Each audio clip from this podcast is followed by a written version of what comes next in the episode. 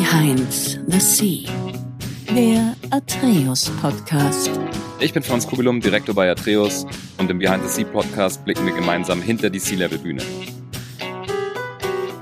Oliver, herzlich willkommen im Podcast. Hallo Franz, danke für die Einladung. Ich freue mich, dass du heute hier bist. Wir haben immer jemanden zu Gast, der in der Geschäftsführung tätig ist oder der eine eigene Company gegründet hat oder zumindest Gesamtbereichsverantwortung hat. Das heißt, C-Level ist unsere Zielgruppe. Es hören aber auch Leute zu, die gerne mal dorthin kommen wollen. Du bist Geschäftsführer, du bist auch CTO bei der Remira. Was Remira macht, können wir gleich noch gemeinsam ein bisschen drauf eingehen. Da bin ich auch gespannt, wie du mir das dann erzählst. Aber im Endeffekt geht es um eine Software und es geht um das Thema Supply Chain, mal ganz grob, damit die Leute wissen, über was wir heute auch am Anfang viel sprechen werden. Oliver, du hast eigentlich mal Chemietechnik studiert, kommst also eigentlich nicht direkt aus dem Softwarebereich. Deswegen bin ich auch ganz gespannt, wie du da dann mal hingekommen bist und wie da der Transfer passiert ist sozusagen. Oliver, wie geht's dir heute? Gut soweit, danke. Freut mich, sehr gut. Magst du uns mal kurz erklären, was Remira genau macht und wo es ansetzt? Ja, also Remira macht Software im äh, Wesentlichen und zwar für die komplette Supply Chain und Logistik.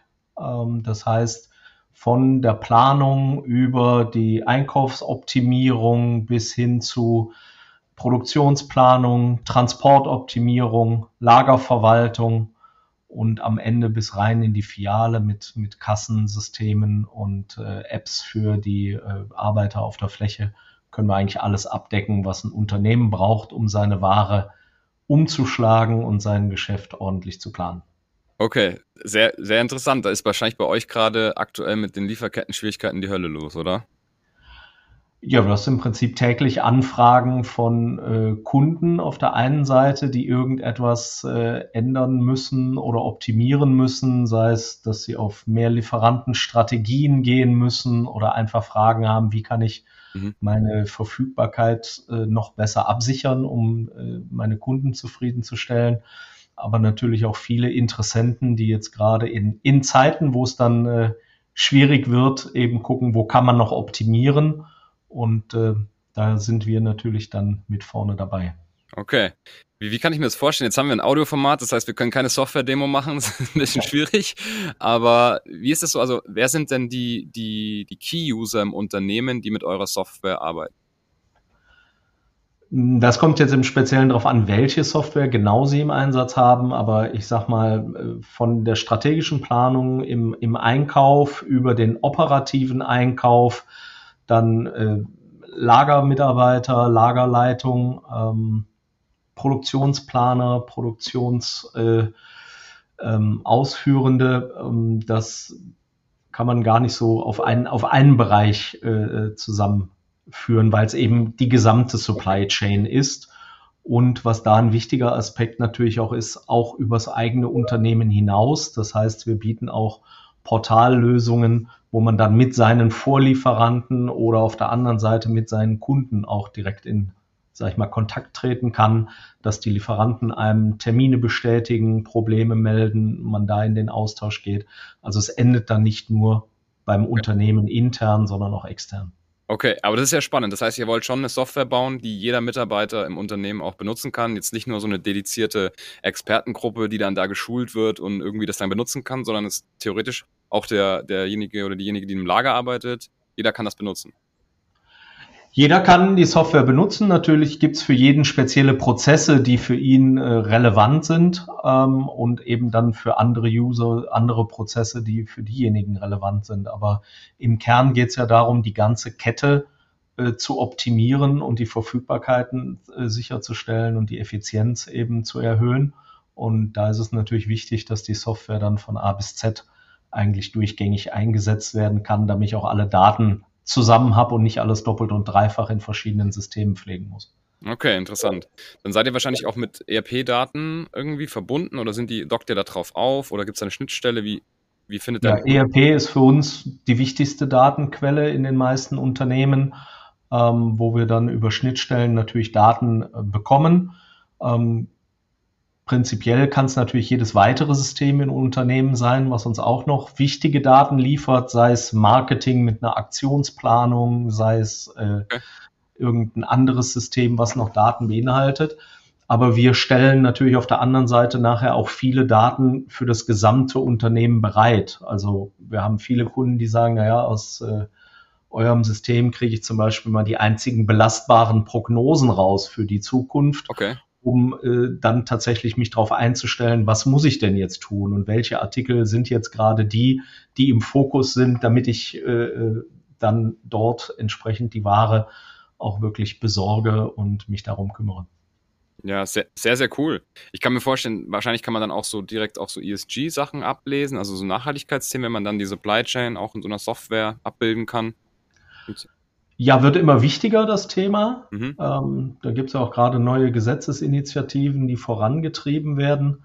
Ähm, und äh, in dem Bereich werden wir in Zukunft einiges tun müssen. Ähm, die Regierung hat ja auch mittlerweile einiges erkannt oder die EU mit Lieferkettengesetz und was da alles kommt, ähm, werden ja auch die äh, Nachweise, die man erbringen muss oder was man dokumentieren muss, immer wichtiger. Und da unterstützen wir natürlich auch, wo es geht. Top. Jetzt bist du ja auch noch CTO, das heißt, du bist ja für den ganzen Technologiebereich auch verantwortlich und aber auch in der Geschäftsführung. Wie ist das? Ist das was, was sich gut kombinieren lässt? Weil man hat ja auf der einen Seite auch viel verwalterische Themen und kaufmännische Themen dann auf der Agenda und halt eben auch Management-Themen. Andererseits muss man sich auch immer konzentrieren, dass die, dass die Software innovativ bleibt, dass man neue Tools entwickelt, dass das Technologieteam und das äh, Entwicklerteam ähm, ja alles hat, was es braucht. Wie ist da so die, ja, diese Schnittmenge?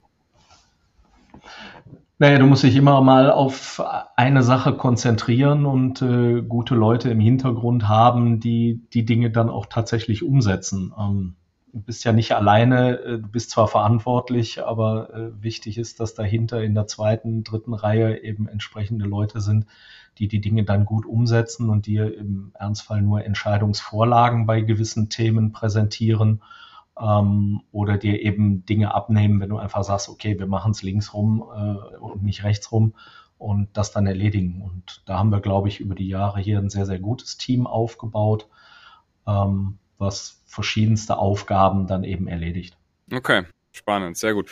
Ja, dann jetzt springen wir gleich rein. Wie bist du da hingekommen? Also ganz am Anfang, wie bist du aufgewachsen? Wo bist du aufgewachsen? Was haben deine Eltern so gemacht? Gib uns da mal ein bisschen so ein Bild.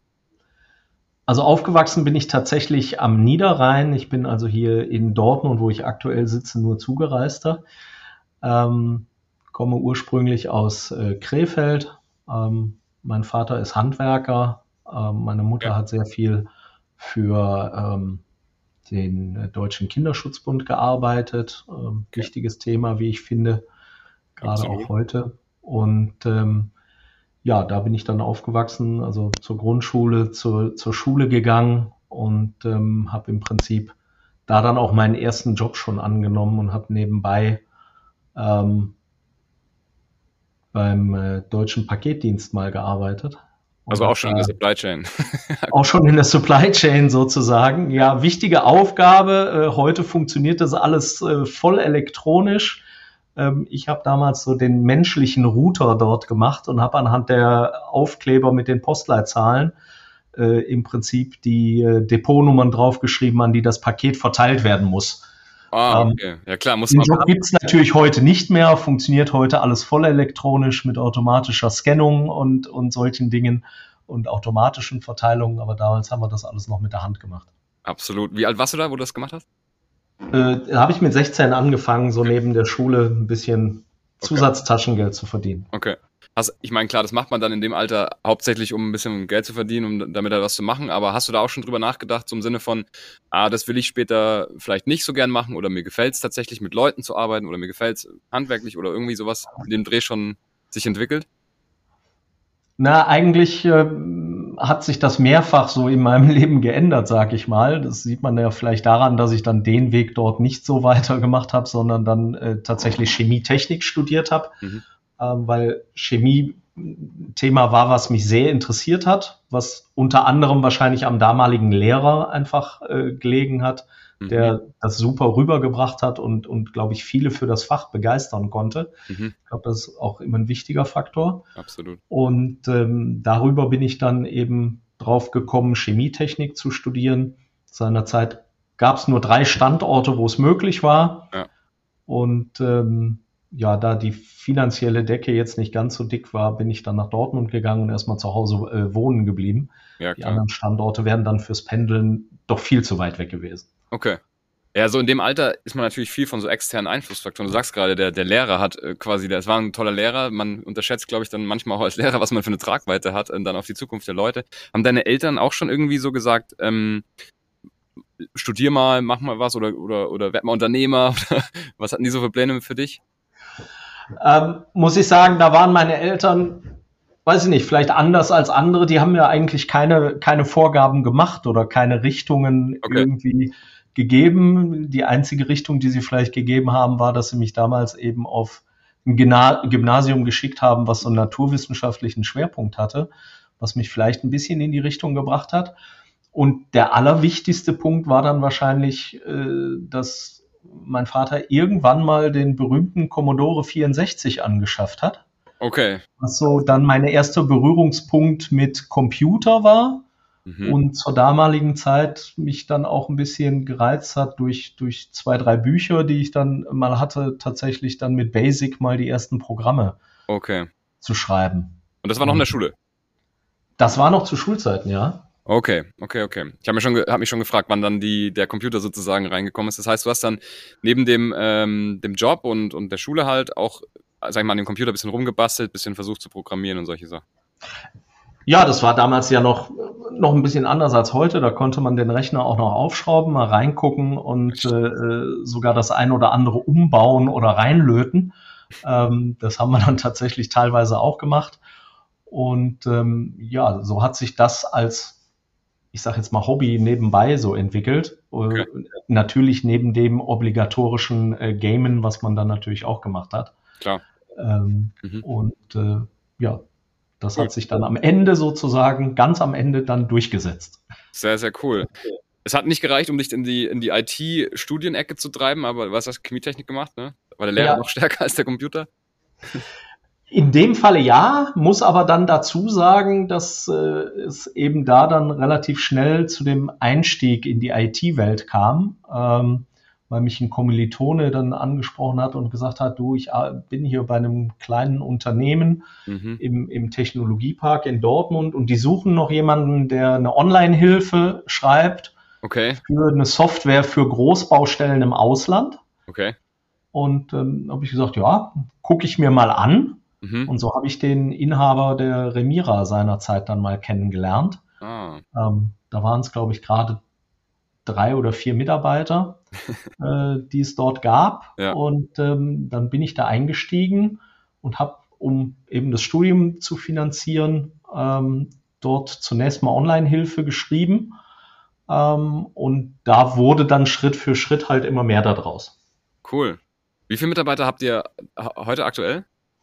Also Stand heute über die ganze Gruppe hinweg haben wir jetzt knapp 600. Okay, ja, absolut äh, gigantisches Wachstum dann auch mitgemacht, oder?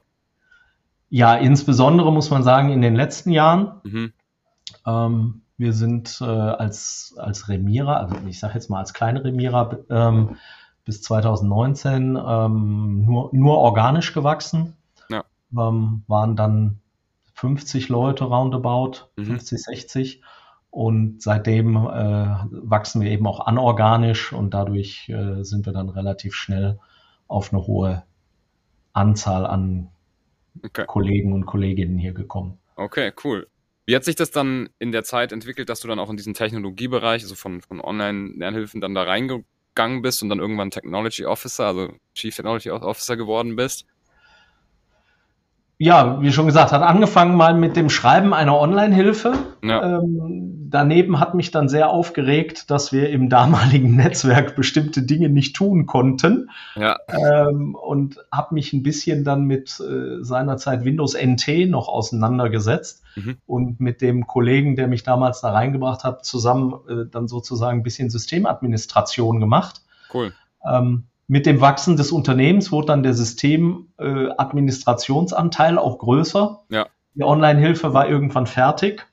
Und ähm, dann habe ich eben in der Programmierung gewisse Sachen gemacht und äh, bin darüber dann auch äh, stark in Projekte reingekommen beim Kunden.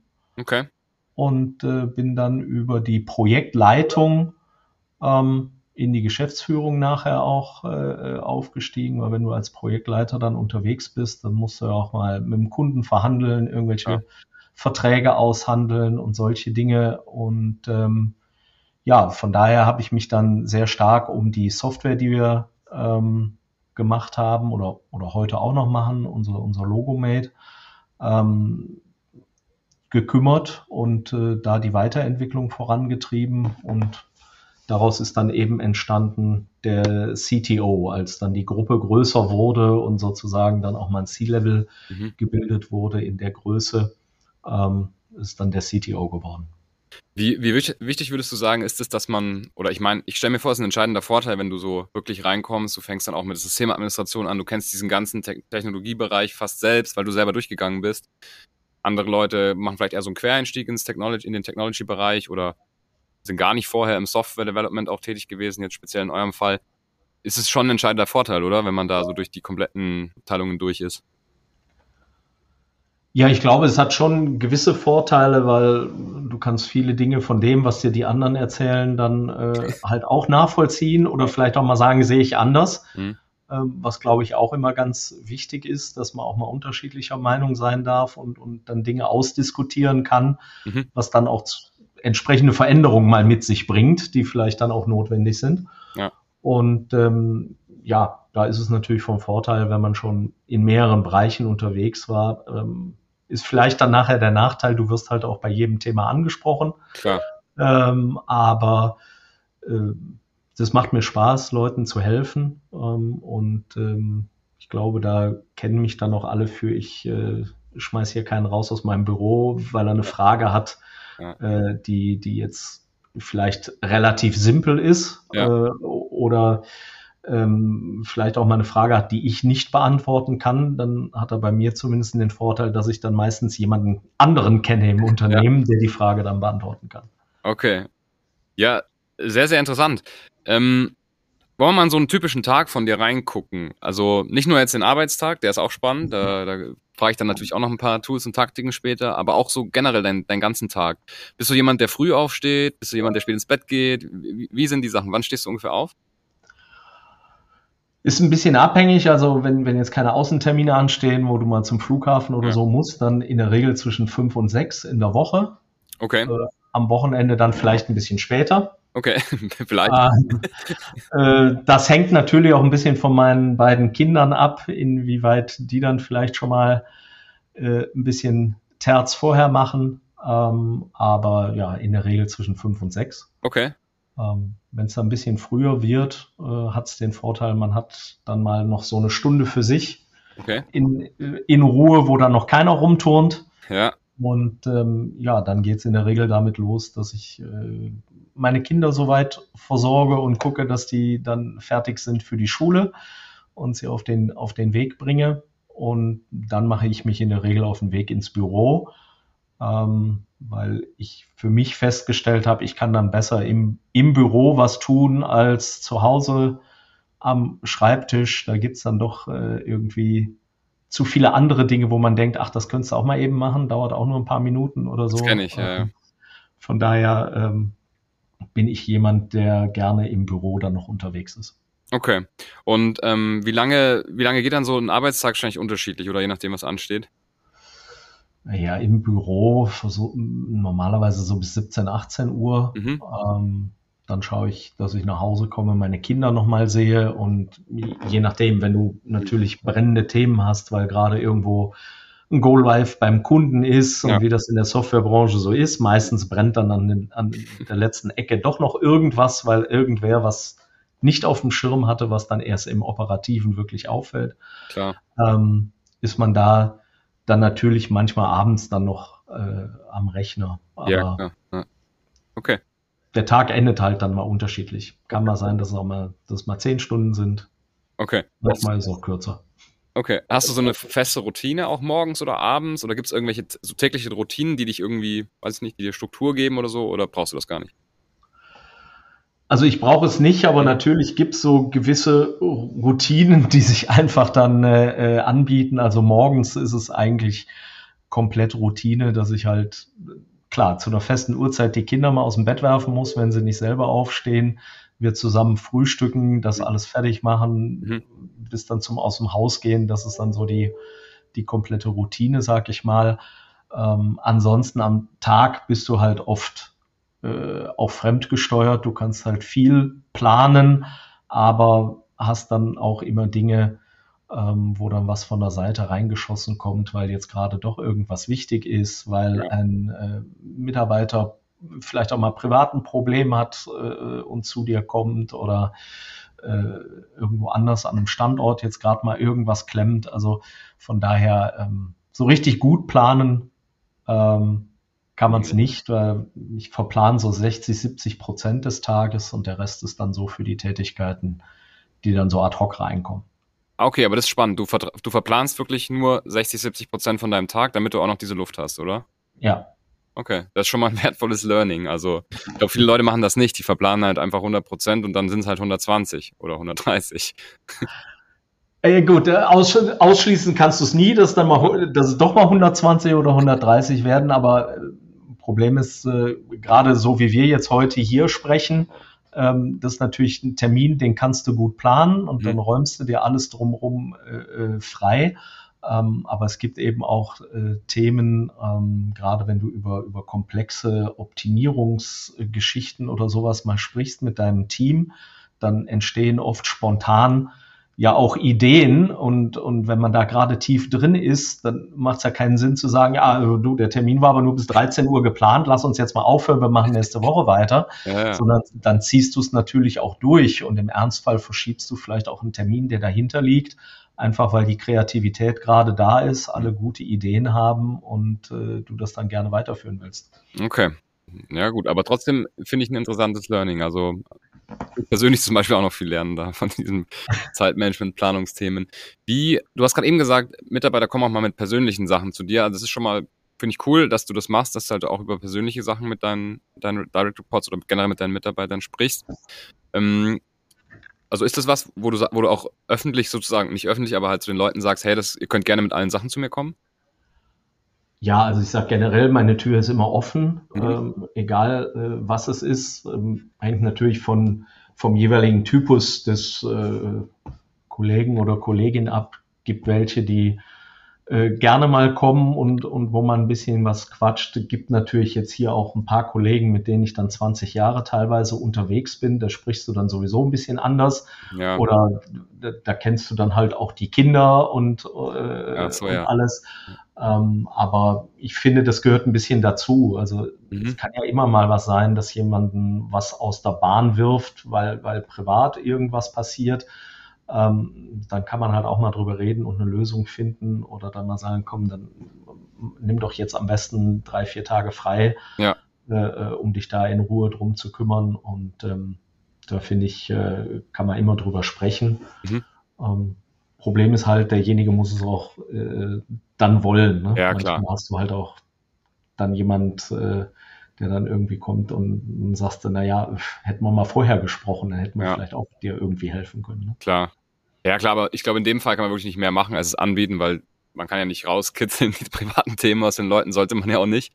Ähm, deswegen, ja. Nein, und, und natürlich darfst, darfst du auch nicht vergessen, äh, das C vorne sorgt unter Umständen schon dafür, dass der eine oder andere auch sagt, oh nee, mit, Ja, dem, ja. mit dem lieber nicht. Ne? Ja. Ist für mich okay, egal wie es wie es läuft, aber in der Regel versuchen wir immer Mhm. vernünftig miteinander umzugehen, äh, ordentlich miteinander zu reden. Wenn was Privates dabei rumkommt, dann ist das halt so, aber ist ja kein Muss. Und äh, Ja, jetzt, jetzt wissen sie es ja alle durchs Podcast. Also wenn jetzt hier deine Mitarbeiter zuhören, jetzt wissen sie es. Ab morgen ist die Tür dann ja, ich, ich hoffe, ich muss jetzt keinen Nummernautomat draußen aufhängen. Ja, genau. Wie auf dem Amt, ja.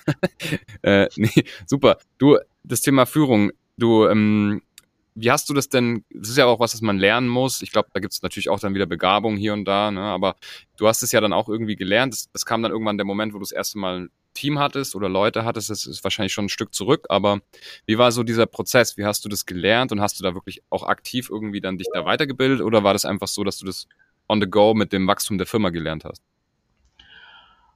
Ja, also beides. Klar, irgendwie mit dem Wachstum der Firma äh, lernst du natürlich ein bisschen was. Ähm, da muss ich auch sagen, damals, als wir tatsächlich so ein kleines Team äh, hatten, war das natürlich auch einfacher. Ähm, ja. Da kannte jeder jeden und auch ja. schon ein bisschen länger und du hast vielleicht zusammen auch schon mal bessere und etwas schlechtere Zeiten in dem Unternehmen äh, durchgemacht, was ja. glaube ich normal ist, wenn es äh, in den Anfängen steckt. Und ähm, da ist es dann äh, so, dass natürlich dann mit äh, der Projektleitung und, und später dem Geschäftsführer auch mal externe Trainings dazu gekommen sind, ähm, was äh, eben das Thema Führung angeht.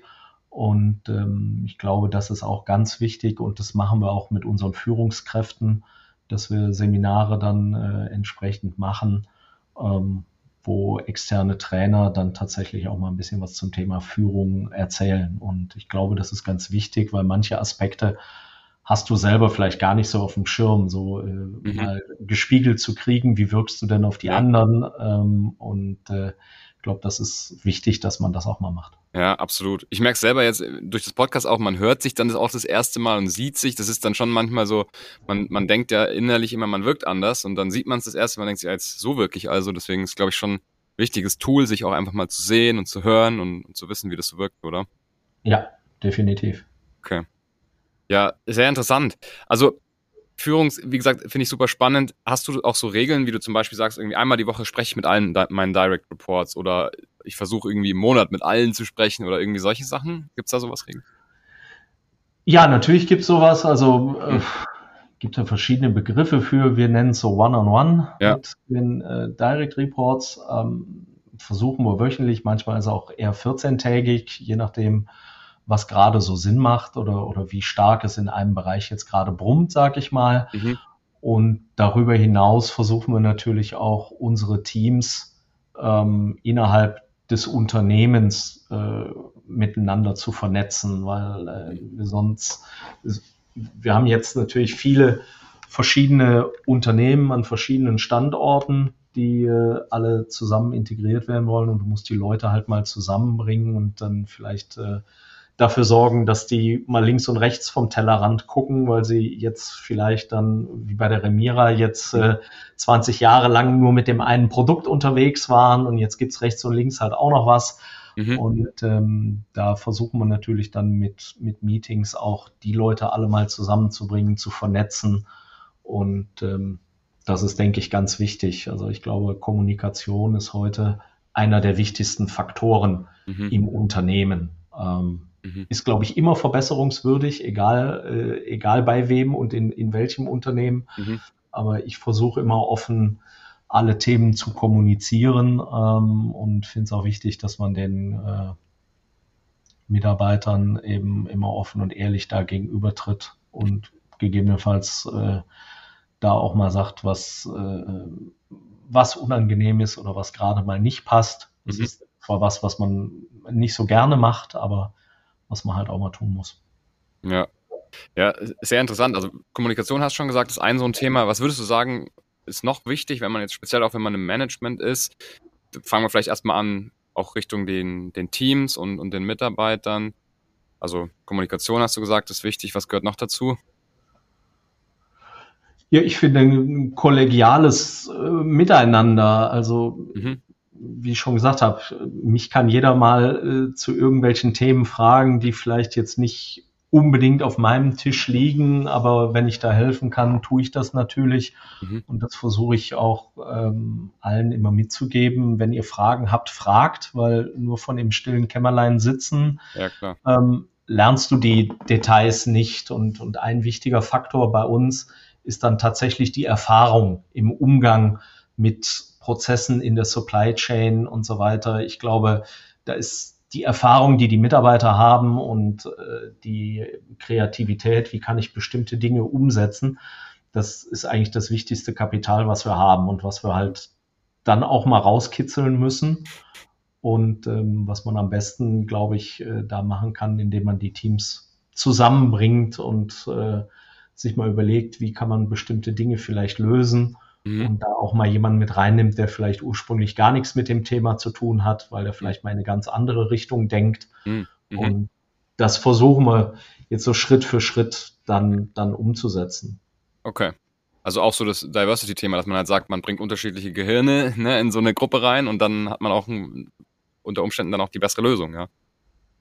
Ja, und ähm, letzten Endes, äh, selbst wenn wir jetzt natürlich spezielle Software für bestimmte Bereiche haben, ja. letzten Endes muss es nachher alles zusammenspielen, weil am effizientesten ist es dann tatsächlich, wenn es alles von A bis Z durchgängig läuft, weil äh, die Unternehmen sich eigentlich darauf verlassen müssen, dass die Routine heutzutage komplett durch die Software abgedeckt wird ja. Und die Ausnahmen, die dann auftreten, und da gibt's ja genug, sei es, dass irgendein Schiff im Suezkanal quer steht oder äh, andere Themen äh, weltweit passieren, ähm, das sind dann die Themen, wo der Mensch sich drum kümmern muss, weil ja, da kann Software dann trotz aller AI und, und anderen Dinge, die, die ja immer wieder plakativ überall äh, beworben werden, ja. Äh, auch nicht viel tun, weil der fehlt auch komplett die Erfahrung. Es gibt keine vergleichbaren historischen Ereignisse. Also wenn man sich das Thema Ukraine dann zum Beispiel äh, anguckt, mhm. hat niemand mit gerechnet, Klar. wusste niemand, was es für Auswirkungen hat und wir wissen es auch heute nicht. Ja. Welche Auswirkungen wird es noch haben und bis wann? Und ähm, da sind dann die Menschen nach wie vor gefragt. Absolut. Jetzt hast du gerade schon gesagt, was war da ein Schiff stand quer oder wie? Ja, das im Suezkanal war doch in der Presse groß. Also aber das, habt ihr das in eurer Software dann auch quasi gesehen oder war das jetzt äh? Nein, aber die Kunden haben uns natürlich gefragt, äh, oh. was können wir denn jetzt machen? Wir müssen äh, irgendwie jetzt äh, andere Lieferzeiten annehmen und andere Themen annehmen, äh, weil jetzt erstmal ein paar Schiffe außen rumfahren müssen sozusagen. Ja. Und ähm, dann haben wir ihnen natürlich geholfen, die entsprechenden Termine anzupassen und äh, dann haben sie halt mit Hilfe unserer Softwaren gesehen, wo brennt's denn jetzt überall? Ne? Wo wird was rot, weil ich dem Kunden die Ware nicht mehr rechtzeitig liefern kann mhm. und so weiter. Ähm, da äh, stecken wir im Thema Supply Chain natürlich dann massiv drin. Ja. Oder, oder auch vorher schon, wo die Preise äh, für die Treibstoffe so hoch gegangen sind, dann kamen dann die Fragen, naja, also unser Räder hat uns jetzt mitgeteilt, die Schiffe fahren nur noch mit 75 Prozent statt 85 Prozent äh, der Maximalgeschwindigkeit. Und äh, wir müssen jetzt mal die ganzen Termine anpassen und was passiert dann? Und ähm, das ist halt egal, ob, äh, ob du jetzt im operativen Einsatz bist, im, im äh, äh, im Warehouse, wo die Ware dann verzögert ankommt. Da musst du vielleicht dein Personal anders planen und, und äh, ja. gucken, wie kann ich noch zusätzliche Flächen schaffen, um das alles vereinnahmen zu können. Mhm. Oder ob du auf der Einkaufsseite bist und sagst, äh, wie kriege ich das jetzt geregelt? Wo kann ich vielleicht noch Ware kurzfristig in Europa beschaffen? Vielleicht mhm. zu einem teureren Preis, aber vielleicht ist es dann günstiger, die Ware äh, zu verkaufen, anstatt gar nichts zu verkaufen. Und das sind dann äh, Themen rund um unsere Software, wo wir den Kunden dann unterstützen können und ihm zeigen können, wo brennt's jetzt, wo musst du handeln. Ja. Ja, also wie gesagt, spannendes Produkt. Ich bin ja auch über, übers Produkt dann auch auf dich gekommen. Also äh, sehr, sehr, sehr, sehr cool. Du, wir kommen langsam schon zum Ende vom Podcast. Ich habe noch zwei Fragen an dich oder zweieinhalb. Ja, eine, eine, eine, eine größere und eine, eine kleinere. Und zwar, ich habe schon erwähnt, es hören Leute zu, die wollen mal ins C-Level und wir haben Leute, die zuhören, die sind schon im C-Level, also Kollegen, Kollegen von dir. Was hättest du denn, fangen wir vielleicht mit der ersten Gruppe an, so mit den, den Young Professionals, wie man sie heutzutage nennt. Was hättest du denn für Tipps an, an die Leute? Du hast ja so eine spezielle Situation, du bist ja direkt nach der Uni quasi in ein Unternehmen gekommen, wo du dann selber rangewachsen bist zum, zum C-Level. Das ist ja auch ein Schritt, den man erstmal machen muss, mutig sein muss, nicht sagen, ich gehe jetzt irgendwie zu einer großen Firma und versuche dann so zu machen. Hast du da Tipps an, an äh, ähm, sag ich mal, die Leute, die mal, die mal CEO werden wollen oder so? Oh, das ist natürlich schwierig. Ja. Ähm, ich denke, ich denke, das Wichtigste ist immer, dass man wirklich offen und ehrlich mit seinen Kollegen und Kolleginnen umgeht. Mhm. Ähm, und äh, da dann schaut, sich vielleicht auch äh, von jemandem ein bisschen an die Hand nehmen lässt, äh, der schon auf einem höheren Level ist. Mhm. Ähm, weil ich habe eigentlich immer die Erfahrung gemacht, wenn du mit äh, Leuten vernünftig umgehst und vernünftige Dinge planst und deine Ideen, die du hast, gut verkaufst, okay. dann kommst du, dann kommst du automatisch irgendwo ähm, weiter. Ähm, okay, also ist auch wichtig, dass man seine Ideen gut verkaufen kann, quasi am Ende, oder? Ja klar, also Ideen helfen, helfen natürlich, weil wenn du ja. gute Ideen hast, äh, die, die du äh, den anderen schmackhaft machen kannst, wo andere äh, dann sagen, jo, das ist wirklich etwas, was uns weiterbringt, ähm, dann habe ich eigentlich immer den Effekt gehabt, dass äh, du die Sachen auch umsetzen solltest dann sozusagen. Und dadurch kommst du sozusagen dann äh, in die führende Position und von da aus, ähm, wenn du, wenn du einmal in so einer führenden Position bist und das äh, gut läuft und vor allem du auch dann ein Team hast, was gut arbeitet, dann äh, geht es auch weiter nach oben. Top. Ich glaube, da waren jetzt auch schon sehr gute Punkte dabei für auch deine Kollegen und Kolleginnen, jetzt nicht nur die Leute, die es dann mal werden wollen. Hast du noch was hinzuzufügen? Aber ich glaube, es war schon sehr umfänglich. Also wenn du noch was hast, gerne raus damit. An Tipps. nee, ich glaube, so mehr Tipps fallen mir jetzt so ad hoc nicht ein. Ja, ich glaube, offen ähm, ehrlich sein mit den Kollegen ist schon mal sehr, sehr gut. Auch das Thema vergessen, dass man nicht seine Ideen auch verkaufen muss und nicht nur Ideen haben sollte. Und ja, und, und äh, was ganz wichtig, was glaube ich auch ganz wichtig ist, was immer wieder äh, ja auch ein Thema ist, äh, so im Ruhrpott sagt man ja, äh, nicht gemeckert ist genug gelobt. ähm, ja. Man darf aber durchaus äh, äh, den Leuten auch mal sagen, wenn sie einen guten Job machen. Ja, absolut. ich glaube, das machen wir viel zu selten. Und ähm, ich versuche das immer, also gerade bei mir, ich verantworte äh, hier auch den, zum Beispiel den ganzen Support in der Gruppe. Mhm. Ähm, da kommen bei dir als, als Geschäftsführer oder CTO dann in dem Gespräch mit dem Kunden, äh, kommt dann an, ja, ihr Support, der macht ja einen guten Job. Ja. Sagt es nicht mir, sagt es doch dem Support und ich mhm. gebe es dann hier äh, intern auch weiter. Ja, ähm, weil äh, das finde ich ganz, glaube ich, ganz wichtig, dass die Kollegen auch merken, dass äh, die Arbeit wertgeschätzt wird, die sie da machen. Ähm, und äh, da muss man einfach sagen, äh, ohne die äh, Kollegen und Kolleginnen, die hier täglich ihren Job machen, würde es halt auch nicht funktionieren und dann könnte ich meinen Job auch nicht machen. Gutes, äh, gutes Schlusswort, würde ich fast sagen. Ähm, Oliver, wenn man dich erreichen will, wie kann man mit dir in Kontakt treten? Oh, ja. ja, heute natürlich äh, mit allen möglichen Videokonferenzsystemen. Ähm, ich bin natürlich in den Social Media unter LinkedIn, unter Xing unterwegs. Mhm. Ähm, ansonsten am einfachsten mit einem Anruf bei der Remira über ja. unsere Homepage. Da steht die Nummer www.remira.com und genau. ähm, da wird man mich finden. Klasse. Packen wir natürlich auch unten in die Show Notes dann rein, dass die Leute ähm, sich das mal anschauen können. Wie gesagt, super spannendes Thema, gerade wenn man Supply Chain, Logistik Themen gerade hat und die hat vermutlich, und wir nehmen das jetzt gerade im Februar 2023 auf, ist ja, kann ja auch später gehört werden, ähm, aktuell jeder ein bisschen. Oliver, vielen lieben Dank, dass du da warst. Vielen Dank, dass du dir die Zeit genommen hast und so offen auch gesprochen hast. Finde ich sehr cool. Und ich, hoffe, ja, ich hoffe, dass, dass äh, jetzt nicht deine, deine Tür eingerannt wird mit privaten Themen, weil wir das im Podcast ausgerufen haben. Nein, ich denke nicht. Also, wie gesagt, es kommt in Einzelfällen mal vor. Ja. Ähm, und ja. Äh, ja schauen wir, wie sich das entwickelt. Ja, ich finde es gut. Also vielen lieben Dank, dass du da warst. Auch Dank an alle Leute, die jetzt noch zuhören. Und wer jetzt noch zuhört, bitte unbedingt einen Kommentar beziehungsweise eine Bewertung dalassen für die Folge. Denn wer solche Episoden mit dem Oliver gut findet und wir finden die super, die sollten auf jeden Fall mehr Leute hören. Hilft auf jeden Fall, wenn ihr eine Bewertung dalasst und automatisch kriegt ihr solche Folgen auch in den Feed, wenn ihr den Kanal abonniert. Also einfach auf das Plus oder auf den Haken oben rechts bei der, bei der Episode klicken, dann habt ihr den Kanal abonniert und kriegt jede Woche neue Folgen mit neuen C-Level-Managern und neuen C-Level-Managerinnen, Gründern, Gründerinnen in euren Feed gespielt. Oliver, ich wünsche dir noch einen schönen Tag und bis bald. Ciao, ciao. Franz, wünsche ich dir auch.